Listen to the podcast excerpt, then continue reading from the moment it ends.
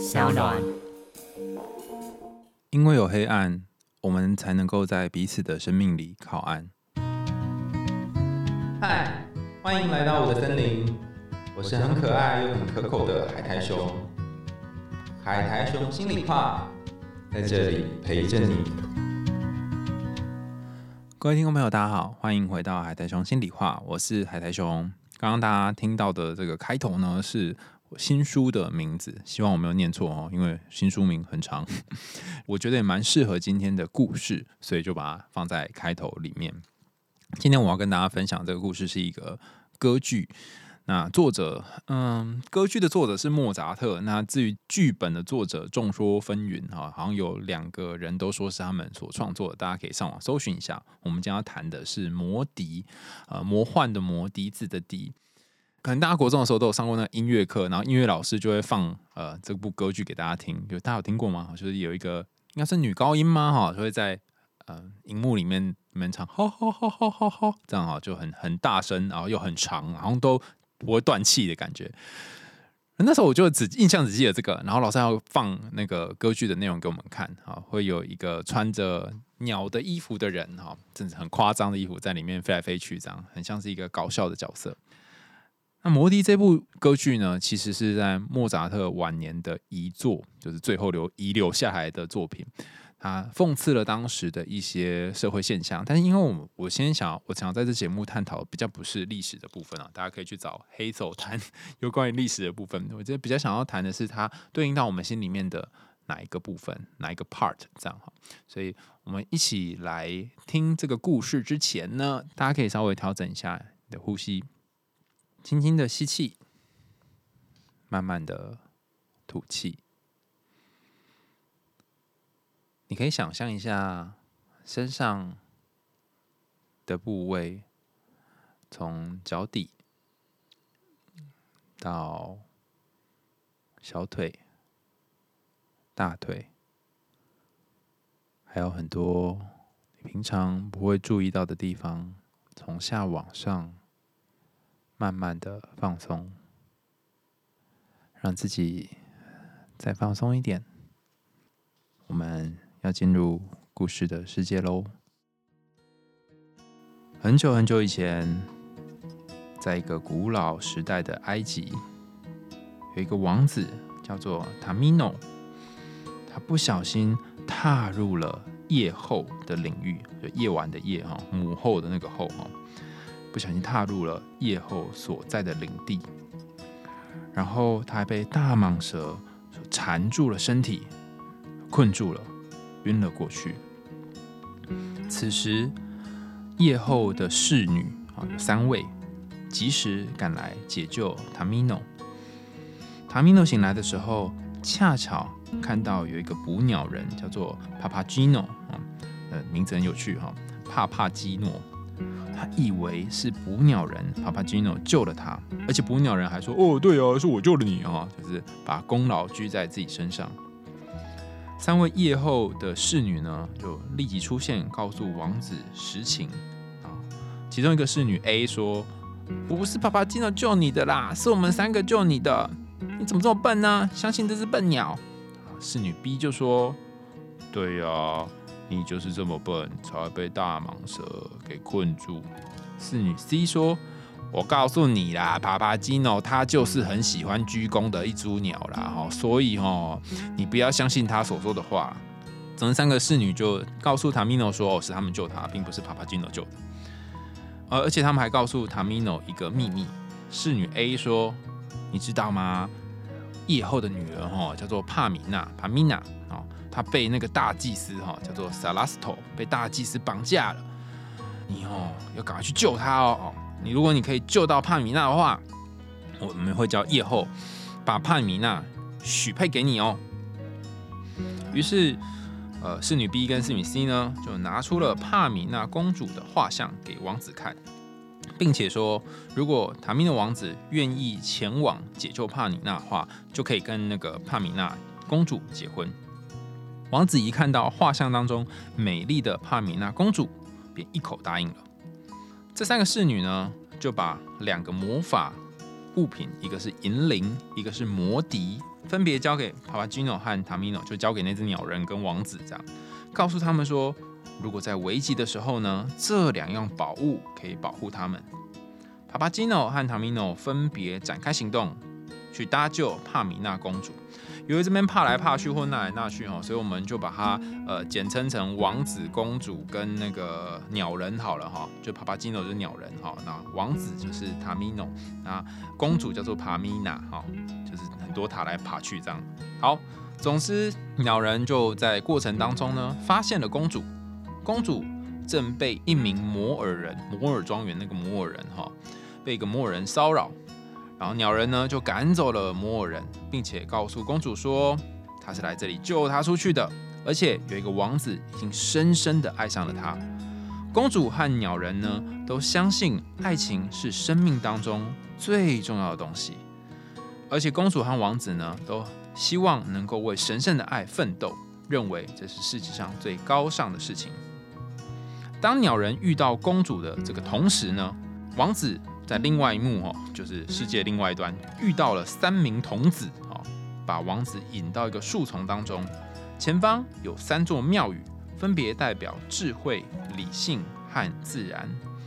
有一个上了年纪的僧侣跟王子说：“亲爱的王子，我跟你说，你不要相信夜后所讲的话，你也不要相信下面的三位侍女，他们说。”是萨拉斯托绑架了公主，但这是个谎言。萨拉斯托是个好人，野后才是坏人。在这个同时呢，庙里面也传来了一阵声音：“帕米娜还活着，帕米娜还活着。”王子听到了这有点类似鬼魂的声音，再加上刚刚由这个上了年纪的僧侣给他的劝告，他心里面开始升起了一些想法，但是还没有很明显。他只想要赶快看能不能够把公主给引出来，或用某种方式把公主叫出来。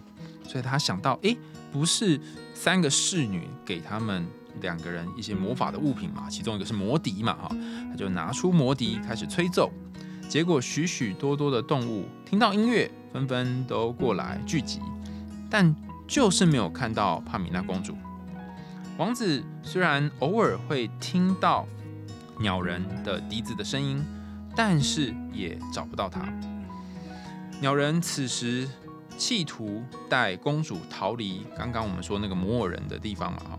但是遇到摩尔人半途拦截，刚刚还记得吗？好，三位侍女有给鸟人一个银铃哈，所以鸟人就想起哦，我有银铃哦哈，就拿着那个银铃，铃铃铃铃铃铃哈，呃，迷惑了那个摩尔人，还有他的同伴们，他们就在原地开始跳舞，跳来跳去哈，跳到忘记自己是要来抓公主的。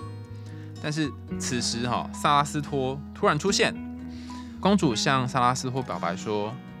我要走了，我不能够再待在你身边了。然而，萨拉斯托虽然原谅他的逃跑，却不允许他离开。此时，刚那个摩尔人呢，就抓到了王子，然后把他带进来，就反正就经历了一场混战。就是王子被抓到了，摩尔人刚刚本来在那边混乱当中，就没想到竟然去抓到了王子。那因为王子被抓进来了，然后公主又在现场，于是王子跟公主呢现场相遇。一见钟情，两个人互相看着彼此，深情款款。萨拉斯托好不容易才把这两个放闪的人好支开来，就很郑重的告诉王子还有鸟人说：“你们必须经历一连串的考验和试炼，才能够带走帕米娜公主。”接下来就是一连串的考验跟试炼。首先，王子。决定要接受试炼，要救回公主，但是鸟人并不打算要接受这个考验。这时候，萨拉斯托就告诉鸟人说：“我知道你生性贪小便宜，你不想要完成试炼。不过，如果你完成考验之后，不止王子可以带走公主，你……”也会拥有一位娇妻，叫做帕帕吉娜。这时候鸟人才觉得，哦，真是不错耶！哦，我竟然还会有一个呃老婆可以因此而带走啊，太好了啊！所以他就答应了萨拉斯托。首先要进行的试炼叫做沉默。三位侍女这时候又开任意门哦，咚就跑出来，劝他们要放弃呀，哦，不要就是用各种方法让他们去讲话这样。但是王子意志坚定，持续没有讲话。刚讲那个摩尔人一直试图要纠缠着公主。然后甚至趁公主在睡觉的时候想办法要非礼她。后来还好，夜后出现了，及时阻止了那个摩尔人，并且交给女儿一把短刀，要女儿杀死萨拉斯托，就那个大祭司。而且如果公主不答应的话，这个夜后呢就不认她这个女儿。公主心里其实非常的煎熬和矛盾。可是，在夜后离开之后，刚刚讲的这个摩尔人又出现了，并且抢走了公主的短刀。萨拉斯托及时出现，并且阻止了这个摩尔人，并且知道这一切，向公主说明了爱和和平的神圣意义。两人这个时候看到他生命当中的女子，就是刚刚讲那个帕帕吉娜。一开始这个女子用老女人的姿态出现，然而这个鸟人并不知道这就是对他的考验，因为鸟人就是喜欢那种年轻貌美的女性嘛，哈。所以他希望，呃，老天爷希望给他一个考验，就说：哎，你看到这个老老的女人，有没有办法越过这个考验？公主和王子此时相遇，但是因为王子还在试验当中，不能够说话，也无法表达爱意。萨拉斯托也在这个时候让他们俩暂时分开。由于王子的离开，让公主非常的沮丧。刚刚讲的三名童子呢，也前来安慰公主，并且带他找到王子。鸟人满心期待着他生命当中的女子，但他一直不知道这名女子到底在哪啊，他不知道是那个老老老的女人啊。于是鸟人甚至有了开始轻生的念头。三位童子及时出现，告诉他可以摇摇那个银铃，乐声会为他带来心爱的妻子。另外一方面，王子和公主两个人再度聚首。经过了重重考验之后，公主和王子还要经过水和火的试炼。他们凭着爱和勇气，并且在魔笛的保护之下，经过这些考验。就在大家兴高采烈要准备庆祝的时候呢，夜后带着三位侍女出现，恭喜他们。祭司长萨拉斯托也鼓动雷鸣、闪电、狂风和暴雨，与这夜后还有三位侍女对抗。最终战胜了夜后，把他们打入黑暗之中。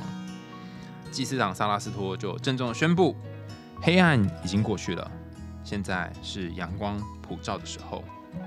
王子和公主、鸟人和鸟女，就是那个帕帕君娜，两对有情人终成眷属，留在神圣的宫殿里，过着幸福快乐的日子。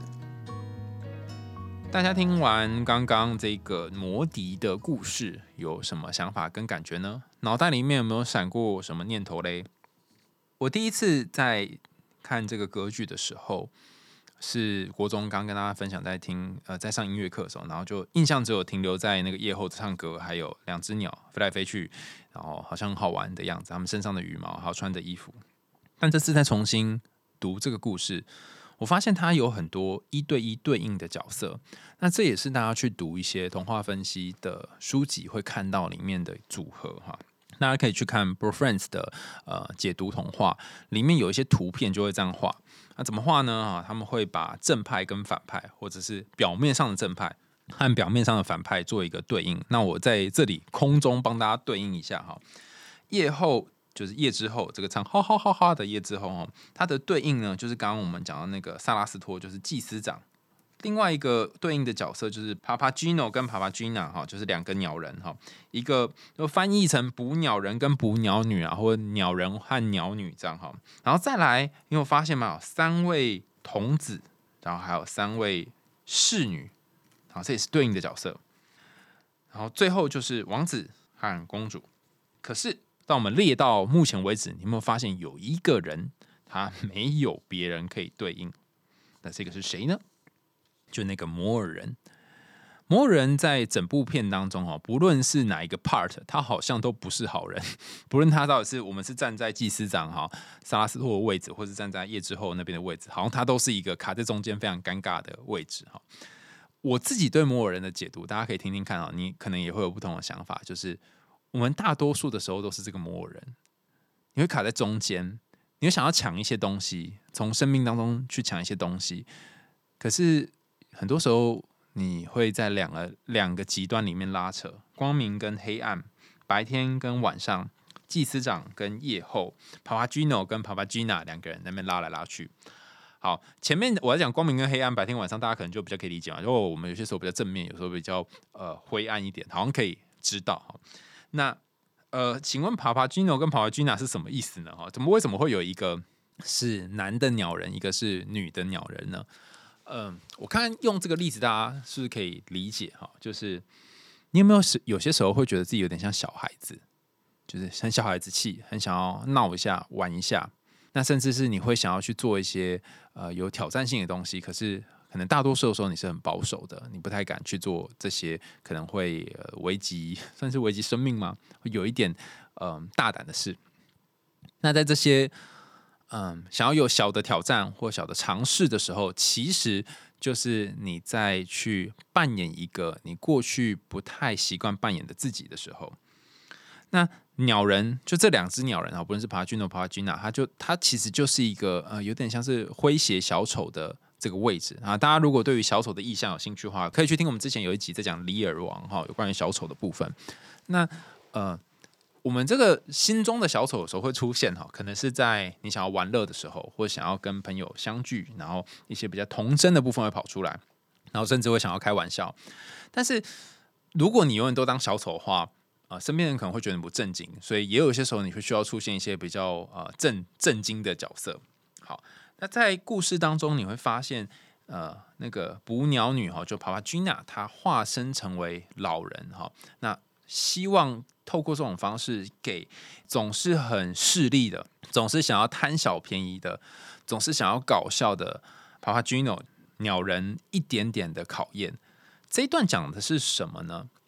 如果你一直都当小孩，或者一直都是很幼稚，然后没有办法去参透一些比较智慧的东西，你可能就会停在摇篮里面，就在呃娃娃的娃娃床，娃娃床嘛，哈。上面有那个小的物件，那边转来转去，有飞机呀，然后你们看它，呃，就觉得很开心。那个娃娃床，你可能没有办法从呃娃娃床里面出来，所以你永远都会被关在一个笼子里面。就像 Papagino，他一直都是需要别人给他一些利益或是好处，他才愿意去呃做一些不论是表演啊，或是营救的动作。那如果永远都这样下去的话，他就像是一个心灵上面的小孩，可是当他去跟另外一个女孩结合，哈，这个女孩是啊，帕帕君娜结合的时候，他开始去越过年龄的挑战，甚至他知道说，那些他原本以前很呃很势力抓着的东西，可能没有办法抓一辈子，那他才有机会跟另外一个不同的自己做结合。也是卡在中间的那个摩尔人呢，哈，在这两个哈鸟人跟鸟女当中做某种平衡。你不用太世故，但是你也不用太幼稚啊。如果用不用太世故，不用太幼稚，就有点悬嘛。所以讲一个比较实际的例子，让大家了解一下啊，让大家可以比较知道这个状况。嗯，相信我有一次去企业演讲的时候，那企业里面大家平常时候相处都蛮和乐的，但是呃，每次要到年度绩效考核的时候，就会开始有一些勾心斗角的状况。那其中有一个员工在结束之后问我一个问题哈，那我觉得虽然他是他问题，但或许很多人也会有这种状况。他说他很不喜欢在别人后面捅别人刀，因为他知道被捅很痛，他不想要当那个说别人坏话的人。可是在这个公司好像没有办法这样，大家都会睁眼说瞎话，甚至是会把黑的说成白的，把白的说成黑的。他很不喜欢这样的气氛。但是他又没有办法离开这个公司，因为待遇很好，所以他问我说该怎么办。然后我就问他说：“诶，呃，你在进这间公司之前待过的地方是怎么样？”他说：“以前他要待小企业，虽然也会有一些小团体，但大家可能就是翻账台面，然后吵吵就结束了。下班大家还是一起去吃饭，然后呃呃聊天，这样比较不会有这种在背后放案件的状况。那有一次，他就跟我分享说，他到这这个公司，他有一次印象非常深刻。他就跟我分享说，有他到这间公司之后，有一次是他完全难以忘怀的经验，是呃，主管 A 在主管 B 来之前，哈，就跟大家讲了主管 B 的一些坏话。但主管 B 一出现之后，他立刻换上了一张面具，然后那个面具是好像很和乐融融，然后很呃很感谢他什么之类。那当然他会觉得说，这主管 A 做的有一点太反差太大了。他其实心里面有一种害怕跟恐惧，是哇。原来人前人后有这么大的差别，我难道有一天也要变跟主管 A 一样吗？就是这种两面人的感，双面人的感觉。他不想要这样。他说：“我会不会待久了，我的灵魂也会被污染？”哈，我就说：当你在思考这件事情的时候，你现在会这样想，就代表你不会被污染，不然你就不会提出这个问题了。那你就要时时留意你现在在哪一边，然后。谈着谈着，我们两个就是在外面哈，就聊这件事情，然后大概聊了十分钟左右，聊到最后，他的反应还让我觉得蛮有趣的。他说：“不过回过头来想一想，就那个主管哎会做这件事情，或许也有他的考量。嗯，可能当到这个位置，等到我哪一天变成他的时候，也可能会做出一些权衡，只是我会做的比较不留痕迹，不会像他一样这么明显哦，低劣被大家发现。然后我就问他说：‘哎，你怎么会突然改变主意？’他说。”人嘛，总是需要生存的哈，所以可能有些时候就是要当黑脸，有些时候要当白脸，有些时候在某些人面前哈，就是要呈现出一个样子哈，那在另外一个人面前要呈现出另一个样子。好，那这是我之前在一间企业啊，有一个伙伴分享。那另外一个故事是，我有个朋友，他刚到一间公司工作一段时间，然后他就遇到了一个非常非常非常难合作的。呃，应该算是公某某公司的老板这样，然后不论做什么事情，我那个朋友都会被贬低，都被骂，然后甚至是被暴骂那种啊。在开会的过程当中，就是指着他鼻子哈，然后就说你这做的烂爆了，怎么会这种这样还可以在这间公司工作，瞎了狗眼哈，就骂非常非常难听的话哈。但他撑过了，大概一开始跟这个暴怒的呃厂商嘛，应该是厂商合作大概一两年之后。这个厂商变得非常非常信任他，然后呃很多重大案子，很多呃很重要的合作都交给他，因为他知道这个人是被他炸过的人啊。那嗯，我朋友当然也没有因此就变成一个抖 A 来说哦，我炸过之后就会成熟哈，而是他觉得说哦，原来这个老板他其实在炸的这个过程当中，他是有意识的，就是这个厂商他是有意识的在炸的，他不是那种情绪突然暴怒，他是会。转个身，他就可以开始生气。大家可以理解开始生气嘛？就是哦，我要来生气喽哈，然后就开始生气，然后他会故意生气给你看。然后呃，其他人可能没有经历过，就会说他是真的在生气，但不是，他是要用这种生气的样子，可能某种程度上是要测试你，或者是想要训练你，或什么 whatever，或许说他只是喜欢展现出来样。但总之，他的这个换脸的速度就跟四川变脸也很一样哦，很快。这两个故事哈，都是有关于人前人后，就是 A 面跟 B 面的故事。呃，我必须说，在职场上面生存呢，就是有些时候你就是要一张脸，有些时候就要另外一张脸，看起来好像他这个人怎么呃变来变去哈，就是不知道什么才是真实的他。可这也是人生存的本能啊，就是你在一个地方总是会呈现出某种样子啊。那如果你想要找回那个稳定的自己的话，可能还是要找到某种平衡。那什么是某种平衡呢？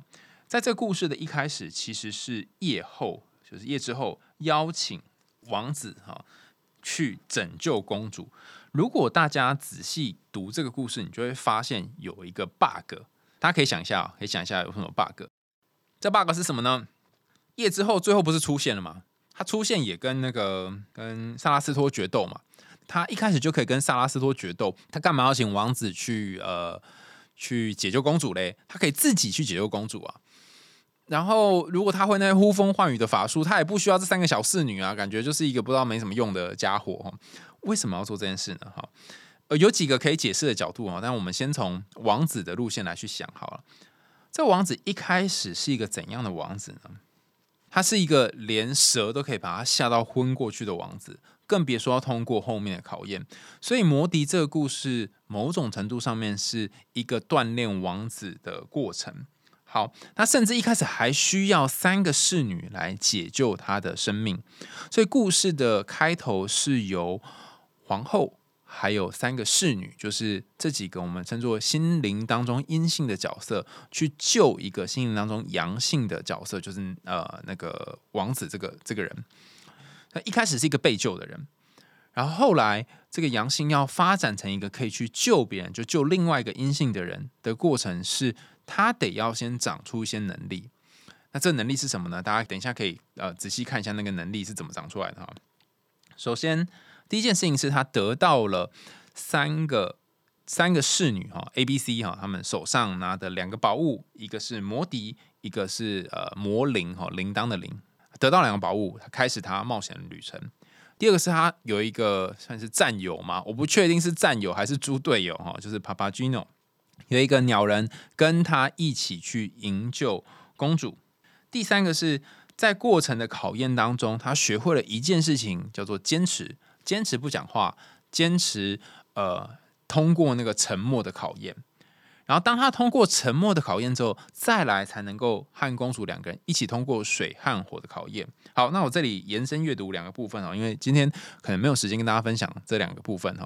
但是之前有分享过了，第一个是有关于魔笛的部分哦，笛子的隐喻，还有笛子为什么可以引来这么多各式各样的动物，大家可以去找我们之前有一集叫做呃，应该是魔笛手吧哈，就来讲有一个呃吹着笛子的男孩，然后引了很多呃动物哈。把这些村庄里面的瘟疫赶走，这样。另外一个有趣的隐喻是有关于不能讲话的隐喻哈。那之前我们有讲过一个故事，是关于十二只天鹅他们的故事。然后里面的女主角公主也是被限制不可以讲话哈，一直到她上火刑台之前都不能讲话哈。那越过这个考验，终于呃让她变成天鹅的十二个哥哥们是十二还是十一个啊？就是变回真人这样，变回原本的王子。好，所以大家如果对于这两个有兴趣，可以去听以前的这两集哈。然后我们会把它放在那个节目 show note 的地方。好，然后回到故事哈，呃，王子因为因为呃，刚前面有谈到的魔笛还有魔灵，然后甚至是他开始去能够去越过这个沉默的考验，他才能够跟公主相遇。相遇之后，两个还要经过水和火的考验，然后最后还要有一场大乱斗，然后才能够获得幸福快乐的日子。这意思就是说。呃，心灵的转变哦，常常是需要很多的冲突跟呃挣扎，不是说哦，我现在要变就可以变哦，它的路途是有一点遥远的哈。那要经过哪些考验呢？从我们刚刚讲的帕帕 Gino 跟帕帕 Gina 这两个鸟人小丑一般的人物之外，那还有两个这个故事里面的主角，那是邪恶势力吗？哈，跟光明势力分别是夜后和祭司长。这两个角色，我觉得可以对应到我们人生当中一件很重要的事。那些一开始你以为在帮忙你跟解救你的人，实际上有可能是幕后黑手。那些你原本以为好像对你很好的人，或许只是想要利用你而已。除此之外，原本你以为是敌人的人，原本你以为是呃阻挠你前进的人，很可能是最后帮你一把，甚至呃让你可以。往前进，人生进到下一个阶段的人，这两个人就分别对应到夜后和祭司长。那为什么是夜后跟祭司长，而不是夜王跟祭司后？哈，就是为什么第一个出现的是一个呃阴性母后的角色？嗯，我自己的想法是这样啊，大家也可以啊在留言说说自己的看法啊。我觉得。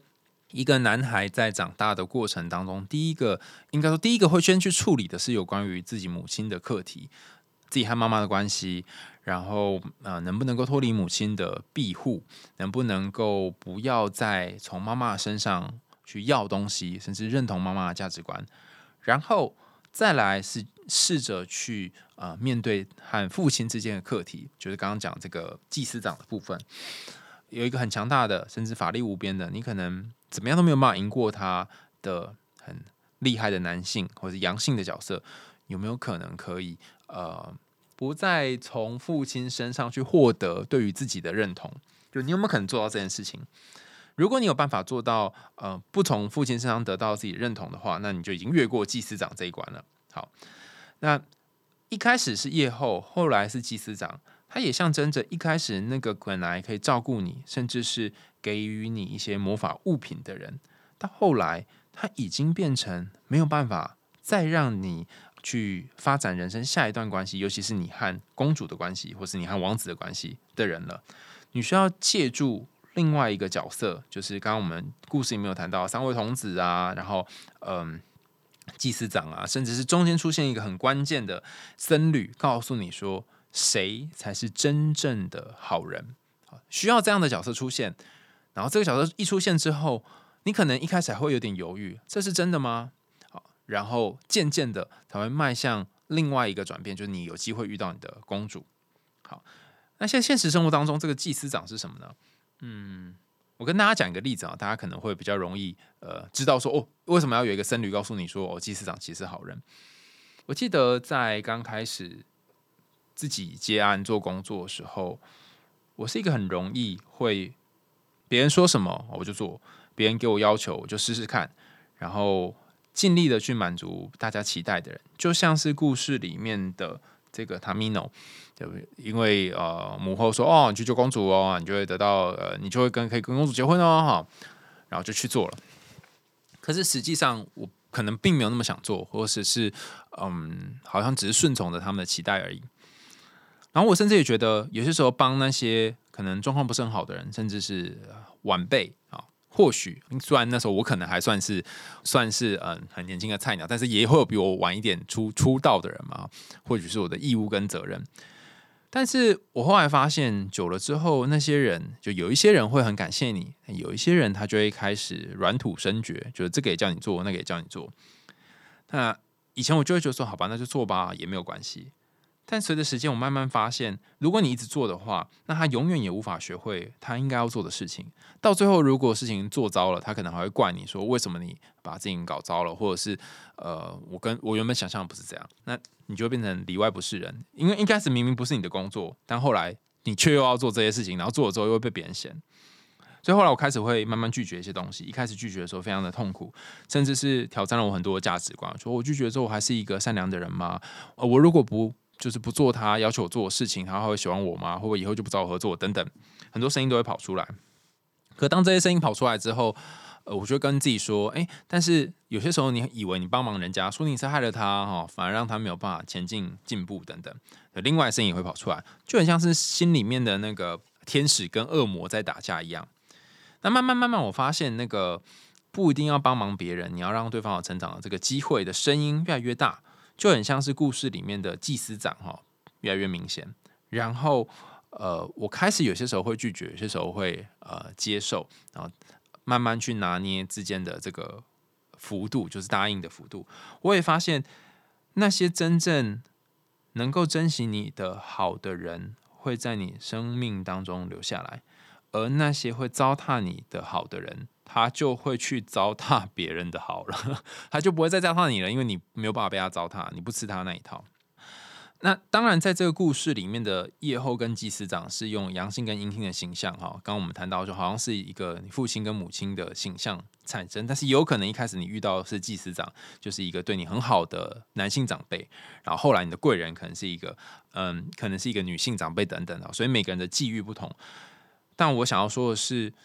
很多时候，我们得先面对自己跟母亲之间的关系，然后才有余力来面对自己和呃父亲之间的关系。那这个余力是指，或许你从母亲身上得到一些养分和滋养，或者是你从那里学到一些课题啊，成长能够让你暂时用来对抗对抗吗？呃，应该说面对和父亲这件课题。例如，夜后不是给了两个武器嘛？应该说，呃，夜后的。呃，三个侍女不是给两个武器吗？一个是呃魔笛，一个是铃，那个魔铃哦，就是铃铃的铃。那这两个不论是在 Papagino 或者是 Tamino 王子身上，都有一个功用，是它会发出声音。可是大家有没有发现一件很奇怪的事？前面要你做的是发出很多声音，然后因为这些声音可以迷惑某些人，然后让呃那个摩尔人甚至就是开始哦忘记自己要干嘛哈，然后就开始跳舞。但后面。他要的却是王子不要发出声音啊？为什么要这样？一开始叫你发出声音，后来叫你不要发出声音。我自己的想法了啊，我呃，大家可以参考看看。就是我觉得人生的修行，也就是从讲话到不讲话的过程。你可能一开始会会有很多东西想说，很多东西想做，然后让别人看见你说话变成是一个你让别人注意的方式，甚至是你可以用某一些话、某一些语言、某些方式，让身边的人按照你的方式、按照你的语言去做，就像那个啊摇了铃铛或是吹了笛子，哈，那些人会被迷惑一样。但等到你经过生命的中期之后，你开始要学会的是，在一些情况下不说话。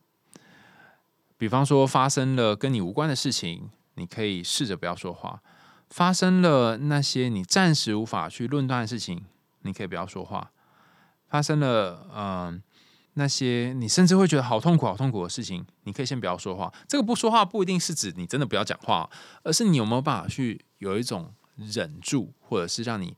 放在那个位置，暂时先不要有任何的反应，静观其变。如果你可以，那么再来，你就有机会可以去面对，尤其是那个那个不说话的过程，可能是一个很很漫长，你得要自己去去经历的过程。当你经历了这一段，你就有机会可以遇到啊，其他你可以遇到你的公主，或是遇到你的王子，陪你经过接下来的考验。但是你得先经历过这个不说话的过程。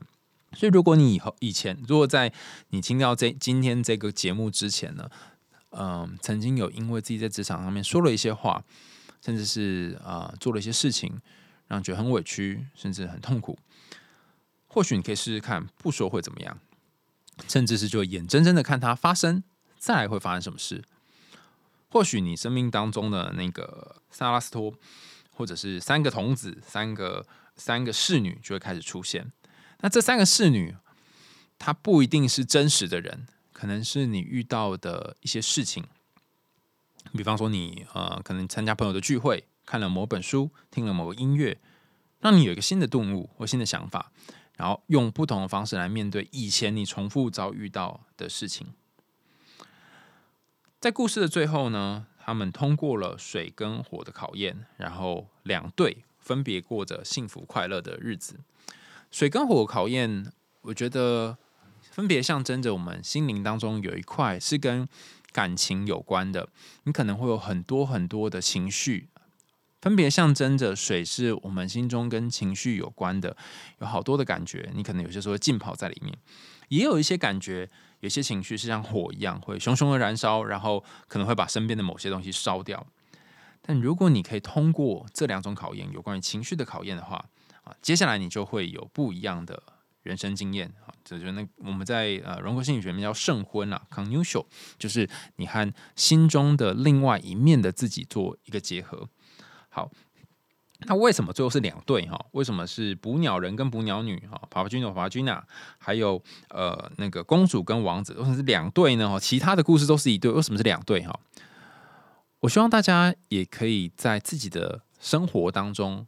留意你心中的这两对，有一对是总是唱着歌，然后搞笑好玩哈，然后好像想要拿一些利益，甚至是会装扮的这个部分哈，身上有很多的羽毛，在人前需要呈现出一个样，状我们节目一开始讲的这个鸟人夫妻二人组哈，还有一对是经历很多考验，可能别人不会看到的，然后嗯。默默的承受着很多的东西的自己，那这对就分别是王子和公主。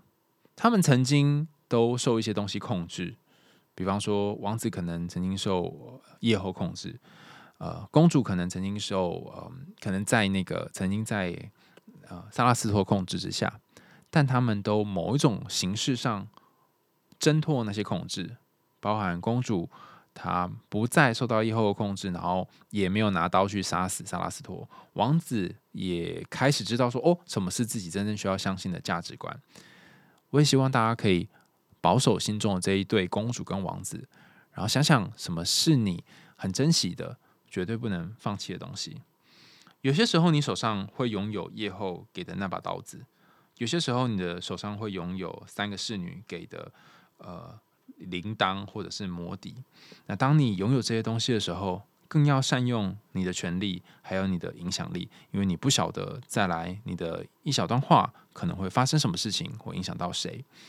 今天跟大家分享这个故事呢，是莫扎特的歌剧，叫做《魔笛》。啊，那如果大家对于一些歌剧或者是一些舞台剧有兴趣的话呢，也可以在下面留言告诉我说哦，你想听什么样的故事？让我们后续如果你有留言的话，然后我刚好有看的话，可以跟大家分享。那大家听完这个故事之后有什么想法呢？好，我这边有收集到一些大家的回应哈，所以来念一下大家给我的支持跟鼓励，非常感谢大家哈。好。呃，这个伙伴哈，他是也是个猫奴哈。他说他在八月三十号的时候给我一个很棒的鼓励，他说希望猫猫少点病痛，然后也希望呃能够一直更新下去，海洋心里话可以一直更新下去，很怕停更哦。谢谢你哈，我也希望布瓦可以呃活得应该算什么？嗯，轻松一点哈，我不期待他活很久，但我希望他可以活轻松一点。但我后来想想，这可能是我自己的投射，因为我每次回家就觉得他过得很好哈。我踩到他的尾巴，他我没什么感觉。好啊，有一个伙伴哈啊，谢谢谢谢，也是个猫奴赞助节目一百块，感谢你哈。呃，节目因为有你可以更长久的经营下去。好，嗯，这一个伙伴叫做叶莎莉，在六月十号的时候分享，他说。海苔熊的声音蛮好听的啊！后来我一直仔细听，有听到你的呼吸声音很短促，在结尾说明举例的那个时候，哈哈，那对我常常都是被我的教练呐，还有治疗师说我可不可以呼吸慢一点哈？你很敏感诶，你竟然有听到我的呼吸声好，然后还有一个是潜水很久的忠实粉丝哈，他说以后尽量每次都五星，偶尔写留言，我真的很常收听，很喜欢这个节目，谢谢你的鼓励。还有一个叫做凯林凯，他说超喜欢的 podcast，从中获得很多力量。海豚熊心里话真的很赞，我怎么觉得有一种要竞选的感觉哈？如果我以后要竞选的话，拜托你投我一票，谢谢凯林凯。还有一个叫做 Star Kitty 零九零九，是九月九号生日吗？哈，他说想法开阔了啊，海苔熊的语调思考，从心理学角度分析，考量当事人的个性，获益匪浅。从来不评论 Podcast，我忍不住推推，很棒的节目，谢谢海带熊与团队，感谢 Star Kitty。我其实没有特别觉得语调是很舒服的，但是好像蛮多人都这样回应，那我就接受喽哈。这个人叫做 Ima Pudding 哈，应该是呃 Ima Pudding，应该是这样念吗哈？布丁先生或小姐是布丁布丁同学哈。他说，嗯，近年意识到。心理上有些状况，听海豚的 podcast 可以让我对心灵上的状况更了解一些。即便心灵很健康，也很推荐这个节目，可以长很多心理方面的知识。听了喵屋的推荐，也买了海熊的书。谢谢每天的熊熊小雨，不论是不是在疫情期间都很受用，都很受用。呃，布丁讲的是我们之前有一段三级警戒的时候，每一天日更哦，真的是跟到快死了。那那段时间，呃，也。说是我陪伴大家，但其实是大家在陪伴我，因为你会觉得你好像在讲一点东西的时候，都有人一个有人在那里听的感觉。然后他在二零二二年六月十五号有一个更新哈，他说呃新点清点教教主来啦哈，他说海苔兄的节目本来就是我会优先收听的哈，为了教主再来更新评论哈，谢谢布丁哈，然后我帮马克跟玛丽谢谢你哈，然后有一个人叫做另外一个伙伴叫做古逼哈古古老古逼迫的逼哈古逼。他说：“火星爷爷的访谈太感人，司机冲去抱跌倒的火星爷爷那边，我听到哭。他说：每个人都是你的天使，你也可以是每个人的天使。谢谢火星爷爷，谢谢海海熊。哎，那一集我也是，因为那呃，火星爷爷讲故事，我在书里面就看到了，但是我在顺便看的时候，也真的是看到哭。我想说，哇，就是在你生命最脆弱的时候，你甚至想要放弃一切的时候，有一个人。”在那时候下着大雨把你扶起来，他不只是把你的身体扶起来，他也把你在呃那个很深的黑暗的洞里面接起来。所以，如果大家对古比讲的这一集哦，如果没有听火星爷爷哈，赶快给我去听哈。嗯，另外一个伙伴叫做宣彤哈，他说很棒的节目，很疗愈，很喜欢。他留的是两百九十一集哈，他说来宾的对话当中可能的次数有点过多。不好意思啊，就是这个叫做口癖，就是一直出现同样的字。好，有一个伙伴叫做猪瓜哈，他写的是马克的多重宇宙标题。听完两百八十七，马克这一集很喜欢，从此想好好了解心理学哈，然后超越五星的好评，谢谢猪瓜哈。猪，但是后面的发音是瓜，所以是鸭子跟猪的合体嘛。还有一个伙伴叫做 Jacky 七二七五的留言的标题叫做魔法。他说：“我其实也想着魔法，不是应该无所不能吗？为什么要怕？但是现实层面来说，或许那个时代人们惧怕魔法会被猎巫和排挤等等。这也让我想起一句名言，大概就是权力或能力越大，越要小心谨慎使用，因为翻起来很可能是巨浪，影响的层面也越广。呃，谢谢 Jacky 留的这个言啊，就是我之前啊，忘记是听慧文还是谁有讲到一个类似的概念，就是有些时候潜意识的力量是很强大的，那当那个原型或者是一些你不熟悉的力量抓住你的时候，你要特别小心，因为你很可能就会被翻船哈。尤其是当你拥有很多很多的嗯权利的时候，更是要小心，你会影响到其他的人啊。好，今天要最后分享最后一个伙伴叫做 Nora 哈八零六零，他写两百八十八集，他特别有感触。我其实我忘记两百八十八集是什么了，我请制作人把两百八十八集放在下面修弄的地方，大家可以去重温二八八集。他说我是海苔熊的忠实粉丝，每一集都有听，唯独二八八。是我二度听之后特别有感受的一集，我完全可以理解，我就是那一个希望一段关系永远不会过期的人。听完之后，感觉释然了。面对好友可能因为确诊而走，我也放下自己的不安了。有一天，我还会跟他一样扶持着我的脚步，陪伴在我身边的人。谢谢海来熊，这是我最喜欢的一集，以后我还是会继续收听的。哎，我突然想起来，是在讲凤梨罐头吗？啊，希望我没有讲错，就在讲那个重庆森林那一集。我非常感谢这些这些听众愿意花时间在上面留言。有些时候一个人录音是很孤单的，但听着你们的留言，就觉得哦，好像旁边有很多的小精灵也跟我一起录音。然后也希望大家继续留言给我，在空中对话。我有机会的话，就把它整理起来，然后回应给大家。今天听完摩迪的故事，然后听完大家的留言回应有什么，有什么回馈的话，也可以继续留言给我们。那如果你有想听的故事，也可以呃，到我们 Sound 的平台或者是 Apple Podcast 下面有留言区，哈，告诉我们说哦，你想听什么故事啊，想要点播什么。